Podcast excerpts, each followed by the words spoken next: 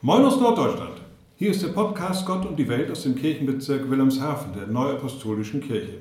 Mit Themen rund um Gott und Glaube, Gebet und Gnade, Gemeinde und Gesellschaft, Gesang und Gottesdienst.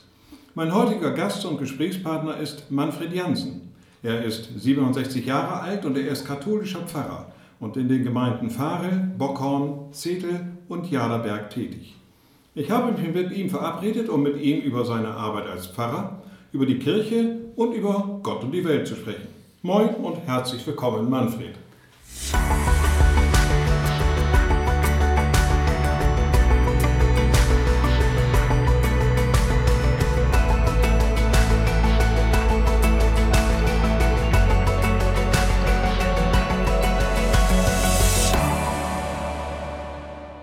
Ja, moin, Wolfgang. Schön, dass ich hier sein darf.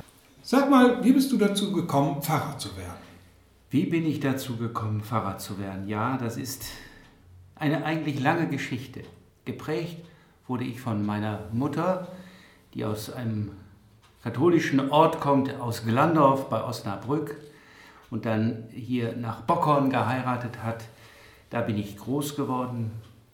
Da in dieser Gemeinde war der Pfarrer Gerhard Schuster, ein Schlesier, der diese Gemeinde gegründet hat. Meine Mutter war sehr religiös, äh, hat mich immer mitgenommen zum Gottesdienst. Und so bin ich da groß geworden, war früh Messdiener in Bockhorn, habe den Pfarrer Schuster sehr geschätzt, ein warmherziger Mensch. Damals war das noch so, ich habe die Volksschule besucht und wenn der Pfarrer dann zur Beerdigung oder äh, zu einer anderen Sache Messdiener brauchte, dann kam er in die Schule, fragte den Schulleiter und dann bekam man frei und konnte dann auch äh, dann mit zur Beerdigung als Messdiener mitkommen. Das so wäre heute das, sicherlich ein bisschen anders. Wäre ne? heute anders. Ja. Aber damals war das so. Ja. Und wie gesagt, so habe ich eine besondere Bindung auch an diese Kirche. Ja, da bin ich dann groß geworden. Ähm, was ganz wichtig war, das war meiner Mutter wichtig, der sonntägliche Kirchenbesuch. Ja. Sie hat mich immer mitgenommen, wie gesagt, und dann bin ich Messdiener geworden. Wurde älter, habe dann eine Jugendgruppe geleitet. Ja, dann habe ich nach meiner Schulzeit einen Beruf erlernt, Elektromaschinenbau. Es war manchmal auch für mich schwierig, auch vom Glauben her, wurde oft auch angefeindet, habe aber eigentlich immer die Treue äh, gehalten, bin regelmäßig zum Gottesdienst, auch immer noch, auch im Alter schon von 20, 25 Jahren, war immer auch Messdiener. Und das Tolle war, der Pfarrer Schuster, der hat mich immer gerne angenommen und ich konnte da immer auch dabei sein. Das hat mich natürlich geprägt.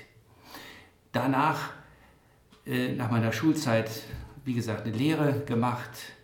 Dann äh, war ich bei der Bundeswehr. Dann äh, Berufsaufbauschule, wollte in die technische Richtung, hat nicht so geklappt. Dann war ich ein Jahr bei Olympia und das war für mich eine interessante Zeit. Einmal so Menschen zu erleben, die im Akkord gearbeitet haben, deren Nöte. Ich habe da viele Ausländer kennengelernt. Und eines Tages las ich in der Zeitung, Abitur für Berufstätige, eine Kirchenzeitung. Und ich denke, Mensch, das ist doch etwas, du musst etwas aus deinem Leben machen. Nur in der Fabrik zu sein, das füllt dich nicht aus. Ich möchte gerne mehr wissen und so habe ich mich angemeldet. Wobei man jetzt einfügen muss, Olympia ist jetzt nicht Olympia in München, die Olympischen Spiele, Nein. sondern das ist ein Schreibmaschinenhersteller genau, gewesen, genau. der seinerzeit genau. hier in Wilhelmshaven. Genau, genau. Ja. Und die hatten eine Zweistelle in Schwei, nicht weit von Farel. Genau, und da war ich dann als Einrichter Anwärter. So, habe dann da gearbeitet. Wie gesagt, dann habe ich das so entdeckt. Ja, und dann habe ich mich angemeldet in Bad Driburg. Da war diese Möglichkeit, in vier Jahren das Abitur zu machen. Ein altsprachliches Kolleg. Wurde eingeladen, habe da an so einem Unterricht teilgenommen, hat mich total begeistert. Und so habe ich mich angemeldet. Und damals wurde das noch finanziell unterstützt von der Bundesregierung, äh, auch von den Kirchen. Und so habe ich da mein Abitur gemacht in vier Jahren, habe Freunde kennengelernt, habe Kultur kennengelernt, was ich vorher alles so noch gar nicht erlebt habe. War in Griechenland, in Berlin. Wir hatten eine tolle Klassengemeinschaft. Da ist so etwas grundgelegt worden. Aber Priester werden, Pfarrer werden, das wollte ich noch nicht, sondern ich wollte gern einen sozialen Beruf, Sozialpädagogik. Nach dem Abitur bin ich dann, ja, um Sozialpädagogik zu studieren, brauchte ich ein Praktikum. Und so habe ich Pfarrer Schuster gefragt und er hat mir einen Praktikumplatz in Bockhorn im katholischen Kindergarten ermöglicht. Das habe ich dann auch gemacht, das Praktikum. Und ich hatte eigentlich schon, in Fechter war dann die Möglichkeit zu studieren. Ja, war dann im Kindergarten, wie gesagt, habe das Praktikum gemacht. In Fechter hatte ich schon eine Möglichkeit, einen Studienplatz. Und auf der Fahrt von Fechter nach Bockhorn als wenn der Heilige Geist da am Werk war. Manfred, du musst Theologie studieren. So war die Stimme. Und das habe ich dann auch gemacht. Ich habe dann in Münster angerufen und es hat geklappt. Ich habe einen Studienplatz bekommen. Ich hatte dann das große Glück, in Münster beim Oberstaatsanwalt zu wohnen, in der Aasee. Ich bin dann nicht sofort äh, ins Borromeum, das ist da das, das, äh, das heutige Priesterseminar. Damals war das noch für Priesteramtskandidaten ein Haus, die wurden da ausgebildet, nebenbei das Studium, so war das. Habe dann, wie gesagt, zwei Jahre bei der Familie Waltermann gewohnt, äh, war eine katholische Familie, die waren auch sehr engagiert in St. Stephanus in Münster. Habe dann in der Gemeinde da mitgearbeitet, ja, so war das. Und hatte aber eigentlich immer auch einen Kontakt mein Freund aus Zeiten Bad Triburg, der war im Priesterseminar im, im, im, im Borromeum und wir hatten immer so ein bisschen Kontakt. Und wenn dann so Vorlesungen waren, die nachbereitet wurden, dann hat er mich immer eingeladen. Ich kam dann ins Borromeum und hatte die Möglichkeit, diese Vorlesungen auch dann nachzu, mit nachzubereiten. So hatte ich immer den Kontakt. Ja, und je länger es dann dauerte, mit dem Studium, umso mehr kam dann für mich die Frage, ja, was, was willst du, was willst du machen? Sozialpädagogik? Nein. Und ich hatte viele Kontakte auch mit Studenten und eines, eines Abends, dann, dann, ich bin dann oft auch immer um den Aasee gelaufen und dann hatte ich so die Eingebung, lauf doch nach Telchte. Telchte ist ein Wallfahrtsort und das habe ich dann gemacht, ganz alleine. Bin dann nachts losgelaufen und ich weiß noch, an der Pleistermühle habe ich mich verirrt. Ich wusste nicht mehr weiter. Ja, bin dann so um 2 Uhr, nachts 3 Uhr wieder zurückgekommen in die Klausener Straße in Aasee-Stadt. Und da stand für mich der Entschluss fest, du willst Priester werden, du willst ins Borromeum gehen. Und das habe ich dann auch gemacht. Am anderen Morgen habe ich mich auf den Weg gemacht ins Borromeum, habe mich da angemeldet. Die kannten mich da schon. Und ich weiß noch, der Spiritual Hans-Karl Seger, so hieß er, der sagte, Mensch, herzlichen Glückwunsch, schön, dass du gekommen bist. Und so fing das an und das war eigentlich eine schöne Zeit für mich im Borromeum. Ich habe es schätzen gelernt. Einfach auch, wenn du alleine stehst mit dem Studium, nicht, du musst dir immer auch die, die Leute suchen, die dir, wo du im Austausch bist, wo du was nachbereiten kannst. Im Borromeum hatte ich die Möglichkeit, da gab es Arbeitkreise, da gab es eine Struktur. Das war alles viel einfacher und du wurdest also auch von allen Seiten bekamst Unterstützung. Das war für mich ein großer Gewinn. Ja, und so bin ich dann ins Borromeum gegangen. Mein Freund übrigens, der ist dann ausgezogen. Der hat eine Wohnung genommen in Münster. Dann hat er ein Freisemester gemacht, der ist heute verheiratet und lebt in Köln. unglaublich, ja. Aber ja, das war ja kein, kein so ähm, kein so geradliniger Weg. Ne? Nein, dann kam erst die Berufsausbildung, ja. dann die Bundeswehr ja auch noch mhm. ähm, und dann Berufstätigkeit und dann zunächst mal anderes Studium. Hast du diesen Entschluss, Priester zu werden, jemals bereut? Eigentlich nicht, nie und nimmer. Nein, habe ich nicht. Ich bin gerne Priester, ich bin gern mit den Menschen zusammen. Das macht mir ganz große Freude. Was ist für dich der besondere Reiz an deinem Beruf? Einmal Gottesdienst zu feiern, den Menschen die Sakramente zu spenden, bei der Taufe, wenn Menschen heiraten, ihnen mit dabei zu sein, ihnen ein gutes Wort zu sagen. Oder wenn Menschen äh, gestorben sind, zu trösten. Das ist etwas mitten im Leben der Menschen sein. Das ist etwas ganz Wunderbares. Und als Kaplan bist du ja mehr mit den Jugendlichen, jetzt im Alter bist du mehr mit den älteren Leuten. Aber das ist sehr, sehr reizvoll. Reizvoll ist auch mitzugestalten. Jetzt hier in Farel, wir hatten 2012 ist der Kindergarten abgebrannt, einen neuen Kindergarten mitzubauen. Das ist auch was sehr Reizvolles. Ja, und jetzt mit der alten Kirche, die wir ja in, eine, in ein Forum Alte Kirche umbenennen und wo es eine Kunst- und Kulturkirche wird, auch da mitzugestalten, das macht einfach viel Freude. Aber mhm. das Eigentliche ist wirklich bei den Menschen zu sein, ihnen auf Augenhöhe zu begegnen, das ist mir ganz wichtig. Und da war für mich immer auch ein Vorbild der Pfarrer Schuster aus Bockern, meinem ja. Heimatpfarrer. Wir haben uns hier in dem ökumenischen Kreis in Farel kennengelernt. Was bedeutet dir persönlich die Zusammenarbeit in der Ökumene? Ganz viel. Ich selber bin ja in Bockern geboren und ich bin in einer evangelischen Kirche getauft. In der Kosmas- und Damianskirche in Bockhorn. Und das war, weil bei uns in Bockern die Kirche gebaut wurde. 1953 wurde die gebaut. Und von daher, ich bin immer in der Diaspora groß geworden und die Ökumene ist mir von daher ein ganz großes Anliegen. Wirklich miteinander, zumal auch, wenn ich jetzt mir die Familien angucke, wie viel und ich sage bewusst, konfessionsverbindende Ehen haben wir. Diese Menschen brauchen eine Heimat. Und das ist mir wichtig und dass sie die auch finden. Ja. Darum ist Ökumene so wichtig für mich. Mhm. Die Neuapostolische Kirche genoss in der Vergangenheit nicht immer den besten Ruf. Was findest du an der Neuapostolischen Kirche, so wie sie heute ist, positiv? Dass sie sich öffnet.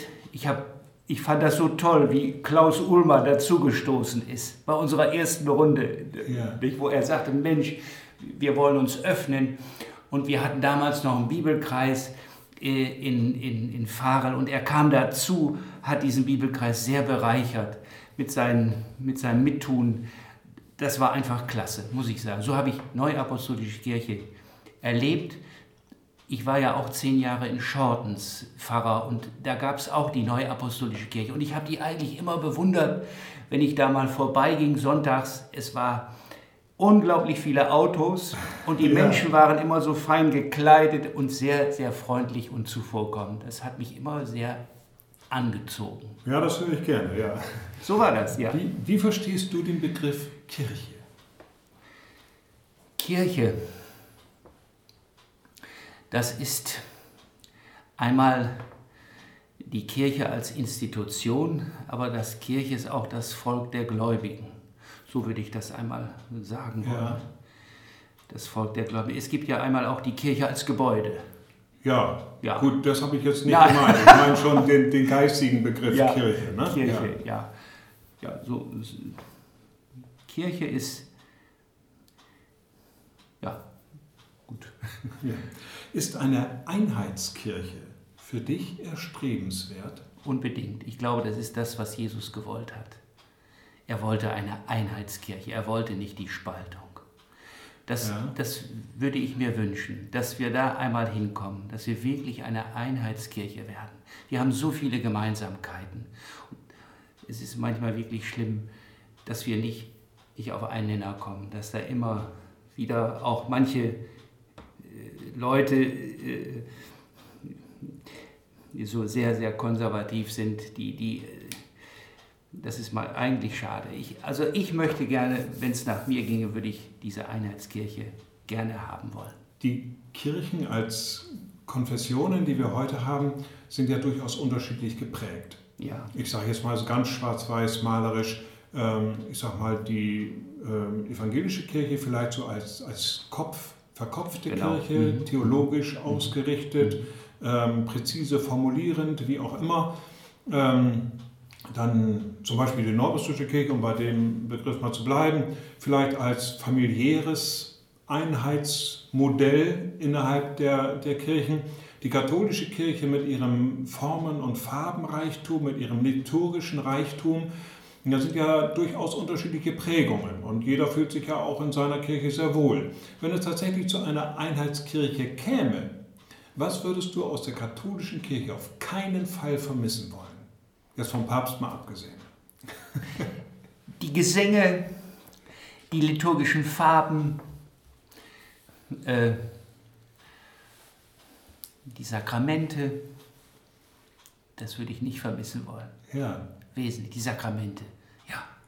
Was würdest du gerne noch dazu haben, was du so in anderen Gemeinden oder Kirchen findest? Äh,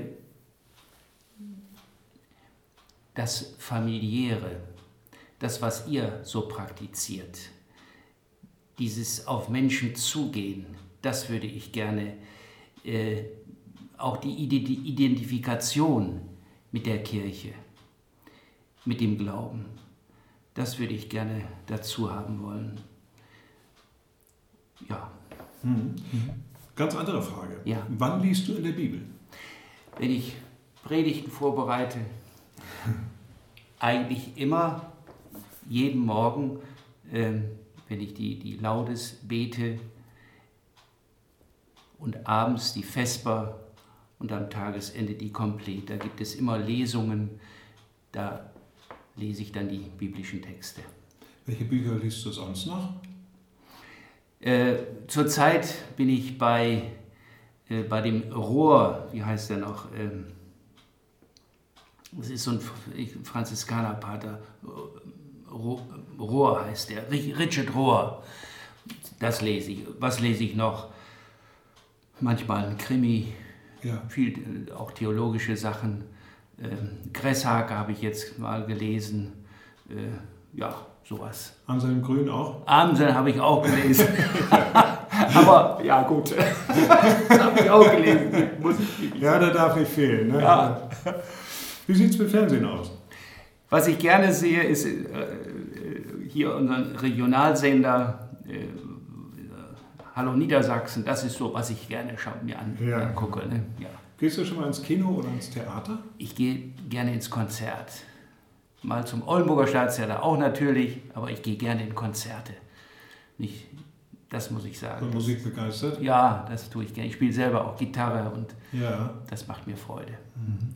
Mhm. Immer wieder liest man in der Presse auch über zunehmende Kirchenaustritte. Da kann sich nun leider keine Kirche ausnehmen. Ähm, wo siehst du die Gründe dafür?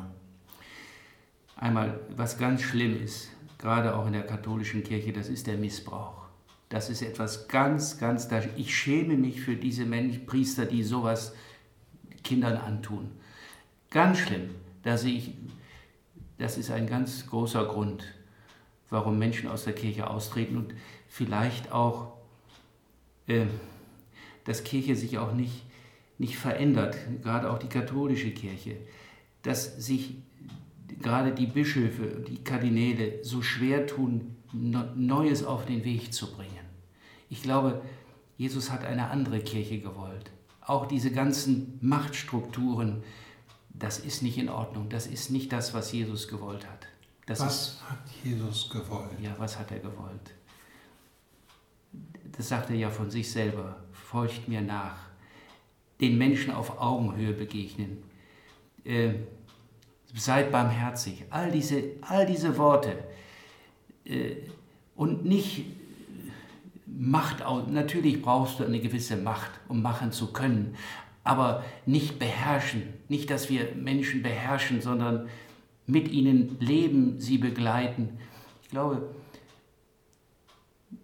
in die Schule Jesu gehen, das, was, der, was Jesus gemacht hat, wenn wir das versuchen, wenigstens annähernd so zu leben, ich glaube, so hat Jesus die Kirche gewollt, ihm nachzufolgen. Wie können wir das verstärken, dass es in der Kirche stattfindet, in den Kirchen, in den Konfessionen? Indem wir wirklich im Leben der Menschen sind, dass wir, ich sage das mal so, Hausbesuche machen, dass wir wissen, wie leben die Menschen, wie geht es ihnen, was brauchen sie, dass wir die Armen nicht vergessen. Also Anteilnahme, Empathie. Empathie, darauf, ja, einfach sie annehmen, warmherzig annehmen. Das ist, glaube ich, das alles Entscheidende. Bei den Menschen sein, ihnen nahe sein, wie du sagst, Empathie, ganz wichtig. Wenn jetzt jemand zufällig in einen Gottesdienst kommt, egal in welcher Kirche, was sollte er vorfinden, um das Verlangen zu haben, wiederzukommen und vielleicht sogar zu bleiben? Mhm. Ich glaube, wir müssen eine einladende Kirche sein. Er müsse das Gefühl haben, hier fühle ich mich wohl. Hier werde ich auch von den Gottesdienstbesuchern freundlich angenommen. Eine Warmherzigkeit müsste da sein. Ja, hier, hier fühle ich mich zu Hause, hier, hier bin ich gerne. Es müsste eine einladende Kirche sein. Das würde ich mir wünschen. Also gar nicht mal so sehr ein, ein theologisches Grundlagenwesen, sondern einfach Du bist da, du bist willkommen, Correct. du bist angenommen ja. und du bist geliebt. Ja. So, ja. so wie du bist. Und vor allen Dingen nicht manipulieren oder irgendwie in eine Richtung drängen, sondern den Menschen so annehmen, wie er kommt und wie er ist. Mhm. Nicht, dass er die Möglichkeit, dass man sich öffnet. Und durch sich öffnen kommen wir ins Gespräch und so, ja, das ist einfach schön dann der Austausch. Würdest du jungen Menschen empfehlen, Pfarrer zu werden? Ja, würde ich wohl tun. Warum? Weil ich selber so viel Freude habe. Weil es einfach schön ist, diesen Beruf auszuüben. Und ich glaube, Menschen brauchen auch, äh, brauchen auch einen Pfarrer, der ganz für sie da ist. Ich glaube, das brauchen wir Menschen. Ja. Was hältst du von Pfarrer Braun? Ja, das ist auch so eine Frage ich, ich, ich habe schon mal Filme von ihm gesehen.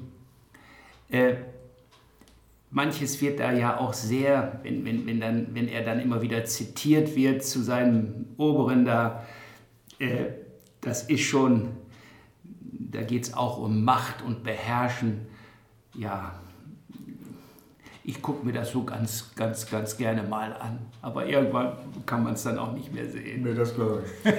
Hast du ähm, einen Lieblingsvers oder eine Lieblingsstelle in der Bibel? Ich habe, was, was mir immer nachgeht und was mir ganz, ganz wichtig ist, das ist Dietrich Bonhoeffer, von guten Mächten wunderbar geborgen.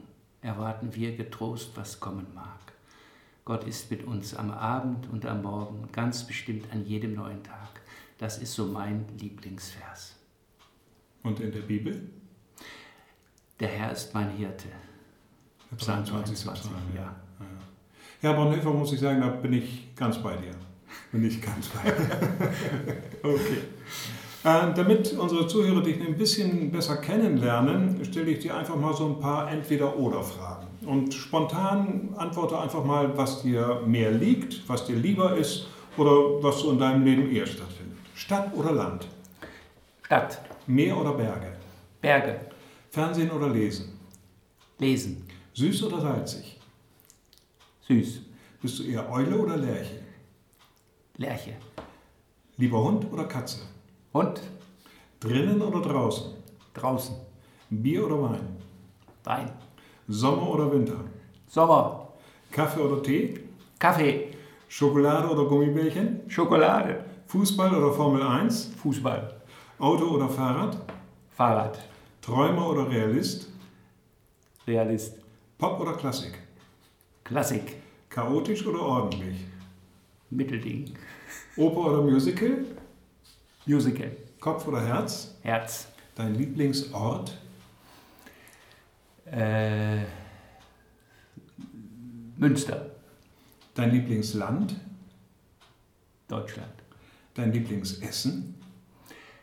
Ähm, Schnitzel, Bratkartoffeln und Beilage. Da gehe ich mit, ja. Und deine Lieblingsfarbe? Grün. Ich hätte jetzt auf lila getippt. War die liturgische Farbe. ja. Ja, ich bedanke mich ganz herzlich für das Gespräch, wünsche dir weiterhin Gottes Segen. Und Sie, liebe Zuhörer, finden diesen und natürlich weitere Podcasts auf unserer Seite encore.fm-nrk-wilhelmshaven. Seien Sie gesegnet, bleiben Sie behütet und bleiben Sie gesund. Tschüss. Tschüss.